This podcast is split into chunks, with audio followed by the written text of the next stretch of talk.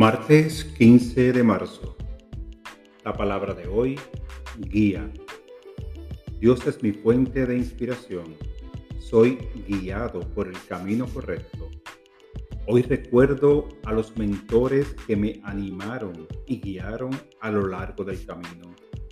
Busqué en ellos la inspiración que necesitaba para lograr mis metas. Tal vez fueron profesores o entrenadores compañeros de trabajo y amigos, supervisores y colegas. En mi vida espiritual quizás fueron los líderes de la iglesia y los maestros. Ellos me brindaron la oportunidad de compartir mis pensamientos y sentimientos, mas mi mayor confidente es Dios. Cuando deseo guía, voy a un lugar sereno y descanso en la presencia de Dios. Allí experimento que la paz llena mi corazón y aviva mi propósito. Veo las respuestas con claridad y también el sendero frente a mí.